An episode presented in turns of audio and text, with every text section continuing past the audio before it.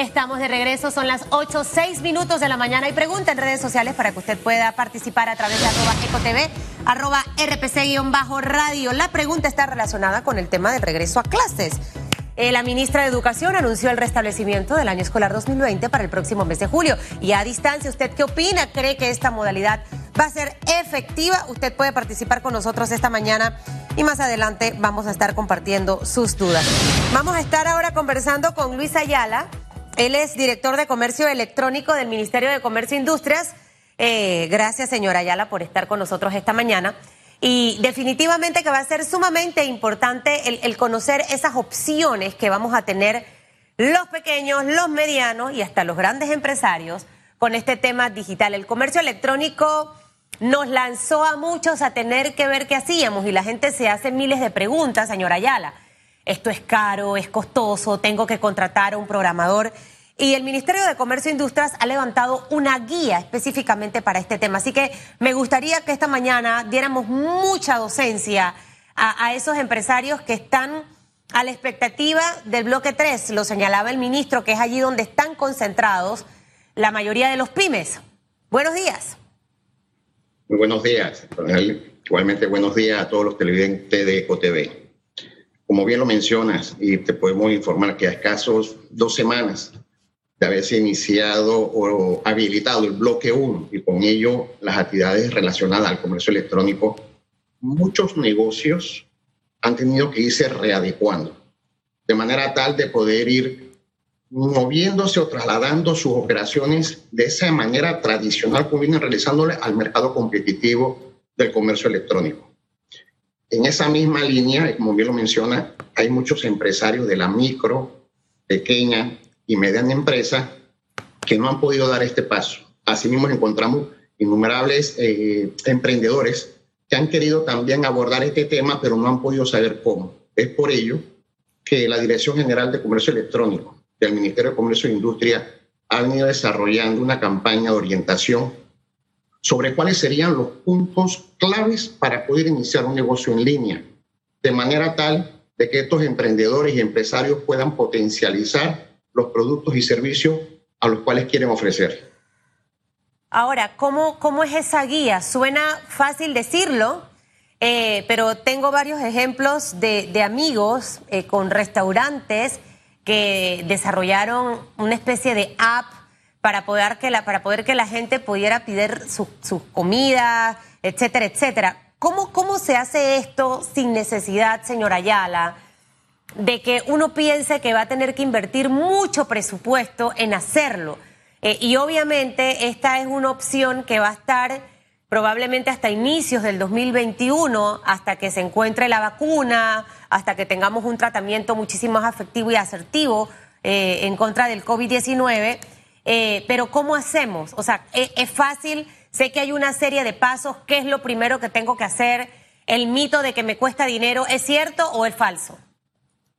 No es falso, es falso porque va orientado realmente a, primero, a qué es lo que quiere hacer. De hecho, en la campaña y en el documento que estamos promocionando como guía de estos pasos a seguir, lo primero y lo principal para todo negocio es hacer un plan hacer un plan en el que usted pueda decir, bueno, ¿qué producto o servicio quiero yo comercializar? ¿A qué sector de la población quiero ofrecer ese producto o servicio? ¿Quiénes pueden ser nuestros potenciales clientes y competidores? Pero un punto muy importante en la generación de este plan es investigar quiénes son las autoridades competentes que regulan la actividad al cual yo me quiero, al cual yo me quiero dedicar. Después de ese plan, el siguiente paso es preparar el contenido de lo que va a llevar su página web o plataforma digital. Este contenido abarca dos grupos de información.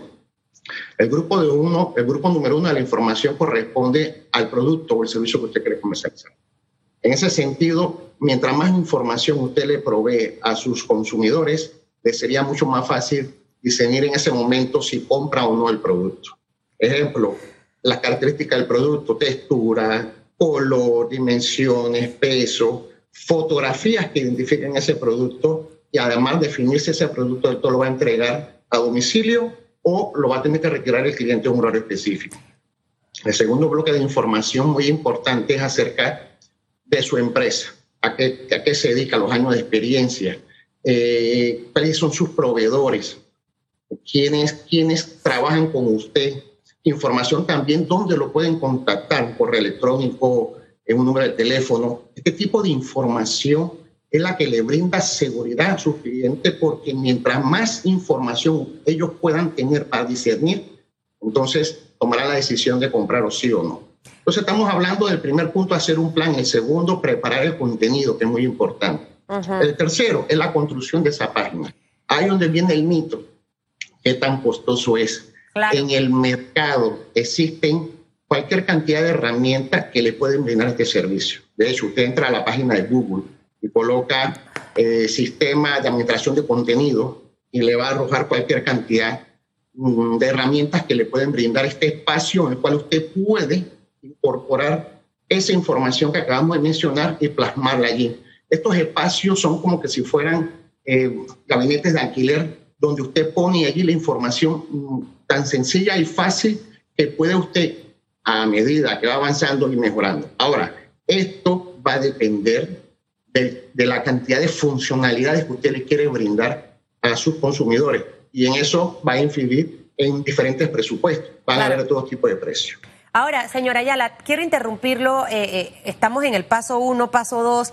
Hago mi plan, usted puede hacer su plan en un cuaderno, en una libreta. Usted no piense que tiene, y se lo decía a una amiga ayer y a otra, porque yo soy como la coach de un grupo ahí de emprendedoras. Escríbelo en un cuaderno. Eh, es más, creo que en, ese plan, señora Ayala, tienen que incluir, y yo le decía a ella que dividiera la hoja como en dos columnas en ese cuaderno para que lo vieran más visible. Siento que escribir las cosas te hace como tenerlas más refrescadas y ya luego si quieres aliméntalo en una, en una plantilla de Excel o en una plantilla de Word.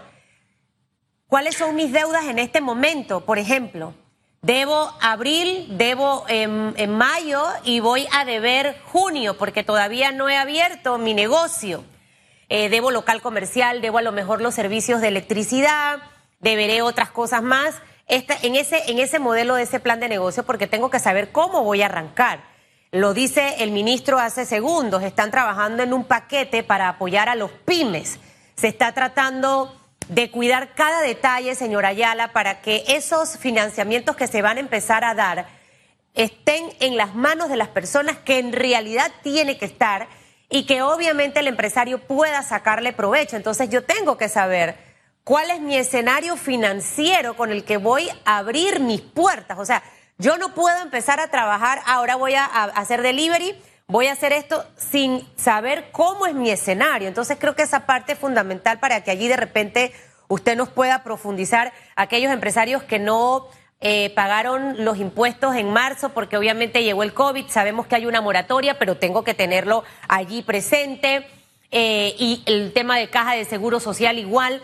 Esa parte es fundamental. Y Luz, y lo segundo que le quisiera preguntar, ¿cuánto es lo más barato que puede costar que te levanten una página web? Eh, porque yo con el tema digital de seguir a Google tengo que llamar a mi hijo de 15 años para que me haga esas cosas, porque hay personas que tienen talento y otros no, de repente vamos a poder este, tener ese manejo. Sí, es correcto. Eh, contestando tu primera consulta, eh, definitivamente es así. Uno antes de empezar como cualquier negocio, uno debe hacer un bosquejo, plasmarse en un documento, en una hoja, primero, el producto que tengo, el servicio que tengo, a, qué sector ¿sí?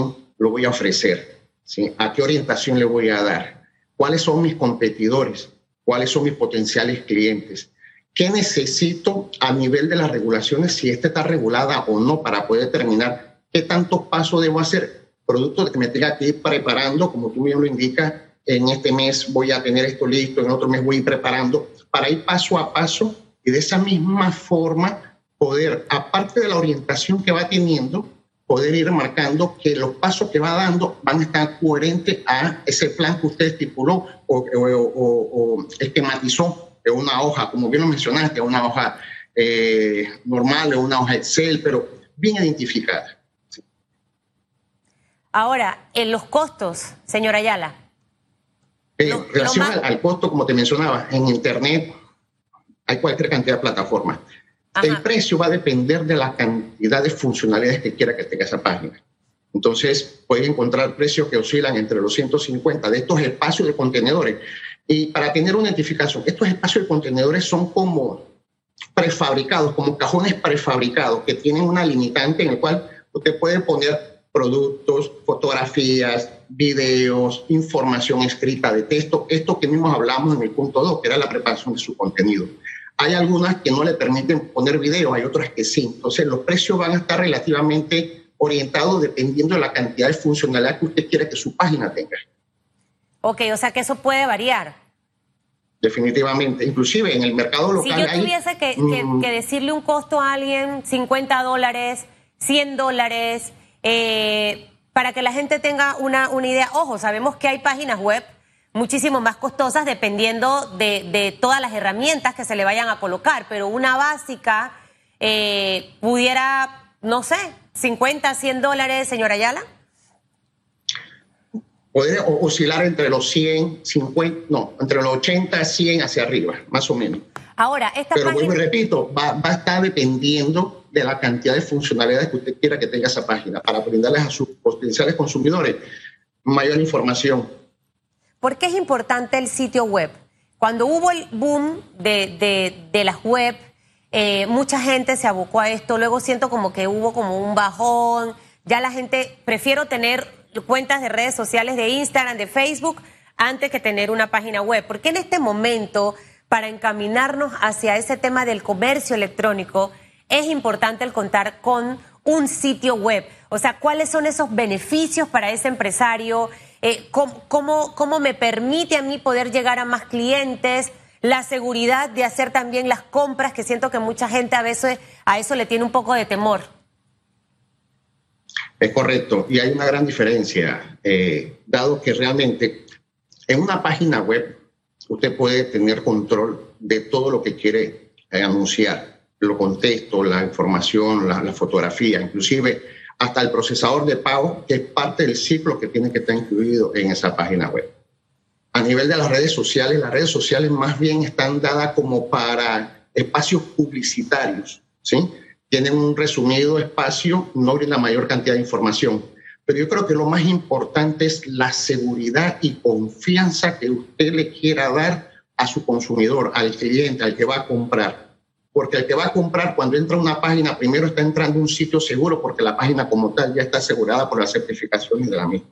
Segundo, la información que usted pone allí, tanto el producto en todas sus características, tanto información de su empresa, los sellos digitales de los procesadores de pago con el cual está trabajando, eso dan mayor confianza a la persona que está detrás de un dispositivo. ¿Sí? En unas redes sociales es mucho más limitada eh, muchas veces estas redes sociales se utilizan por personas, ya que mencionarlo, escrupulosas que abusan o quieren engañar al, consumidor. Entonces, lo mejor es una página o una plataforma digital segura. Ok, ese sería el, paso como número tres, ¿no? La construcción de ese sitio web. Luego, luego de eso, el tema del procesador de pagos. Eh, ¿cómo, ¿Cómo debe ser para que nos siga avanzando con el resto, el tema de la cuenta bancaria, que, que serían como esos cinco pasos fundamentales? Es correcto. Hablando del procesador, como, como su nombre lo indica, es el proveedor que va a realizar la transacción financiera de su cliente a través de los medios electrónicos, una tarjeta de débito o una tarjeta de crédito.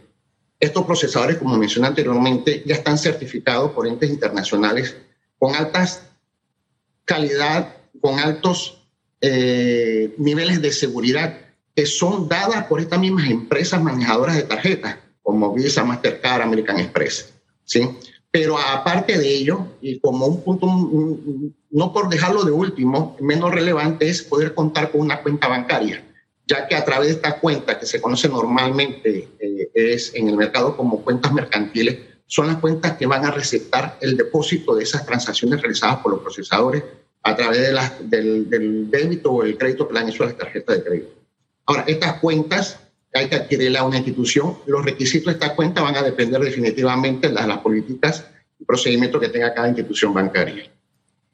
No todo el mundo maneja eh, esta, este tema con mucha facilidad. Sabemos que tienen una, una presentación, eh, no sé, señora Ayala, si en la página web del MISI si tienen organizado algún tipo de foro, algún, algún escenario donde los pymes eh, puedan recibir esta orientación. ¿Qué es lo que ocurre? Los pymes, siento que, que, de una u otra manera eh, no están como del todo como gran atendidos, atendidos en cuanto a orientarlos.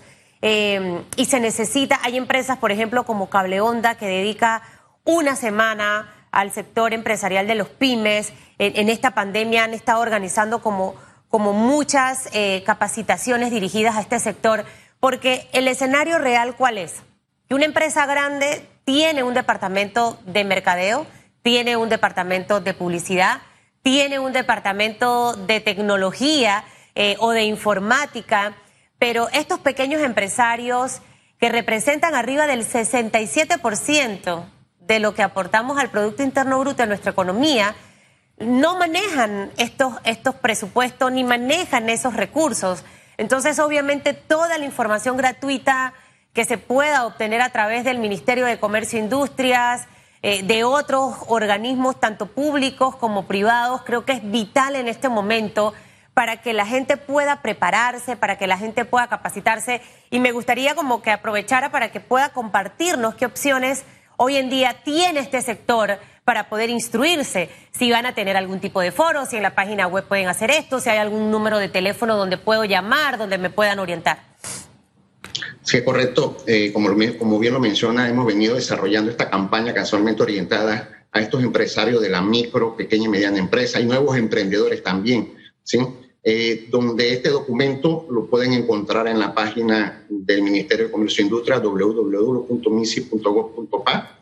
También lo pueden encontrar en la página de la Dirección General de Comercio Electrónico, que es www.dgce .go.pa. Nos pueden llamar a los teléfonos 560-0600, 560-0700 o escribirnos a los correos dgce.misi.gov.pa. De hecho, parte de esta campaña, como siguiente paso, eh, prontamente vamos a estar anunciando las fechas de capacitaciones que vamos a dar orientadas a este tipo de actividad a las micro, pequeñas y medianas empresas para que puedan aumentar su base de conocimiento y este paso que no han podido dar lo puedan realizar. De hecho, la tendencia de la evolución del mercado y la nueva tecnología está llevando, está, está movilizando esta, tipa, esta forma de hacer negocio al mercado competitivo del comercio electrónico. Y queremos que todos nuestros empresarios puedan entrar y ser competitivos en este mercado. Ahora, sé que hay em, eh, agrupaciones que precisamente reúnen a este sector empresarial. O sea, si este es el momento, yo siento, de, dar mucha docencia, eh, señora Ayala, desde, desde distintos sectores a este grupo empresarial, porque de hecho muchos, y se lo digo yo porque la gente me escribe, mucha de la gente con la que hablaba, no sabía que podían inscribirse en AMPIME. Eh, con estos beneficios de la exoneración del tema del pago de los impuestos los dos primeros años. O sea, hay mucha información que se pierde.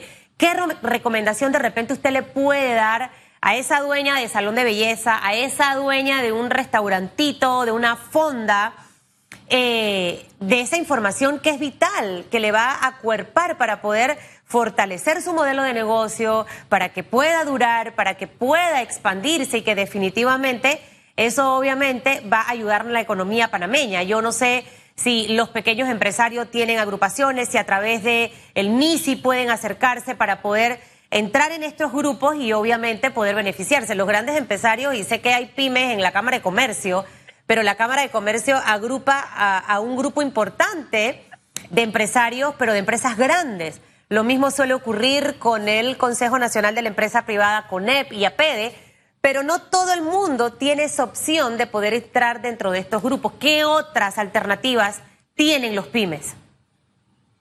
Definitivamente, creo que lo principal, como mencionaba, es eh, todas estas pequeños, pequeñas empresarias eh, que no saben qué hacer, es primero levantar o escribir, como lo mencionaste, esto es un tema de educación, escribir, bueno, cuáles son las consultas, cuáles son mis dudas, ¿sí? dirigirse a las entidades, por ejemplo, el Ministerio de Comercio e Industria. Estamos muy abiertos a poder recibir y poder aclararles todas sus dudas y orientarlos sobre todo, porque este es un tema de orientación, como me lo, me lo has mencionado, un tema de orientación y educación. Eh, igualmente estamos haciendo nosotros gestiones con otras instituciones gubernamentales, gremios y sector privado para poder, lo que te mencionaba, generar información que nos permitan abordar temas de capacitación para esta micro, pequeña y mediana empresa. De hecho, también tenemos un acercamiento con AMPIME para hacer esta capacitación y abordar con la lista o con la base de clientes que están registrados en AMPIME para poderlos orientar en este tipo de actividad. ¿Las personas todavía tienen chance de poder inscribirse en AMPIME, eh, eh señor Ayala?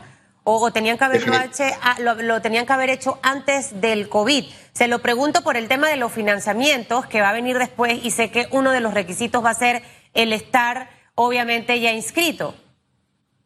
Creo que lo principal es llamar y consultar. ¿sí? Consultar porque es el, la forma más práctica de poder orientarse y cubrir realmente es esas dudas. Entonces lo principal es orientar. Los teléfonos están abiertos, creo que la voluntad está a, disposición. Creo que es, cuestión de dar ese paso y buscar la orientación para poder tener la guía. En el caso de nosotros, con mucho gusto, como le mencionaba, los teléfonos nos pueden llamar y darle todo el apoyo que necesitan para poder orientarlos. Bueno, creo que anoté bien 560-0600 y 560-0700 para todos esos pequeños empresarios. Ah, llamen, hagan las preguntas, creo que es importante, no es que creo, es importante que lo haga. Gracias a nuestro invitado por haber estado con nosotros, Luis Ayala, director general de Comercio Electrónico, por habernos acompañado esta mañana en Radiografía. Que tenga un feliz jueves. Igualmente, gracias a ustedes. Es momento de saber qué opinó la gente en redes con el tema educativo. Vamos, señor director. Redes sociales.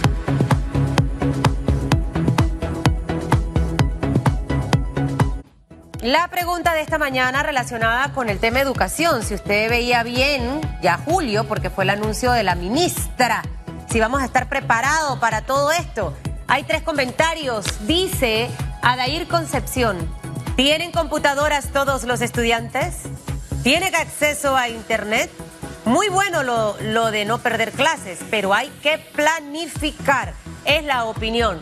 JCI Casa comenta, ha demostrado que sí se puede si se cuenta con tecnología en las escuelas y en las casas de los estudiantes. En las escuelas que cuenten con programas tipo Zoom y en las casas para ver que los estudiantes tengan los equipos como computadora, señal, etcétera.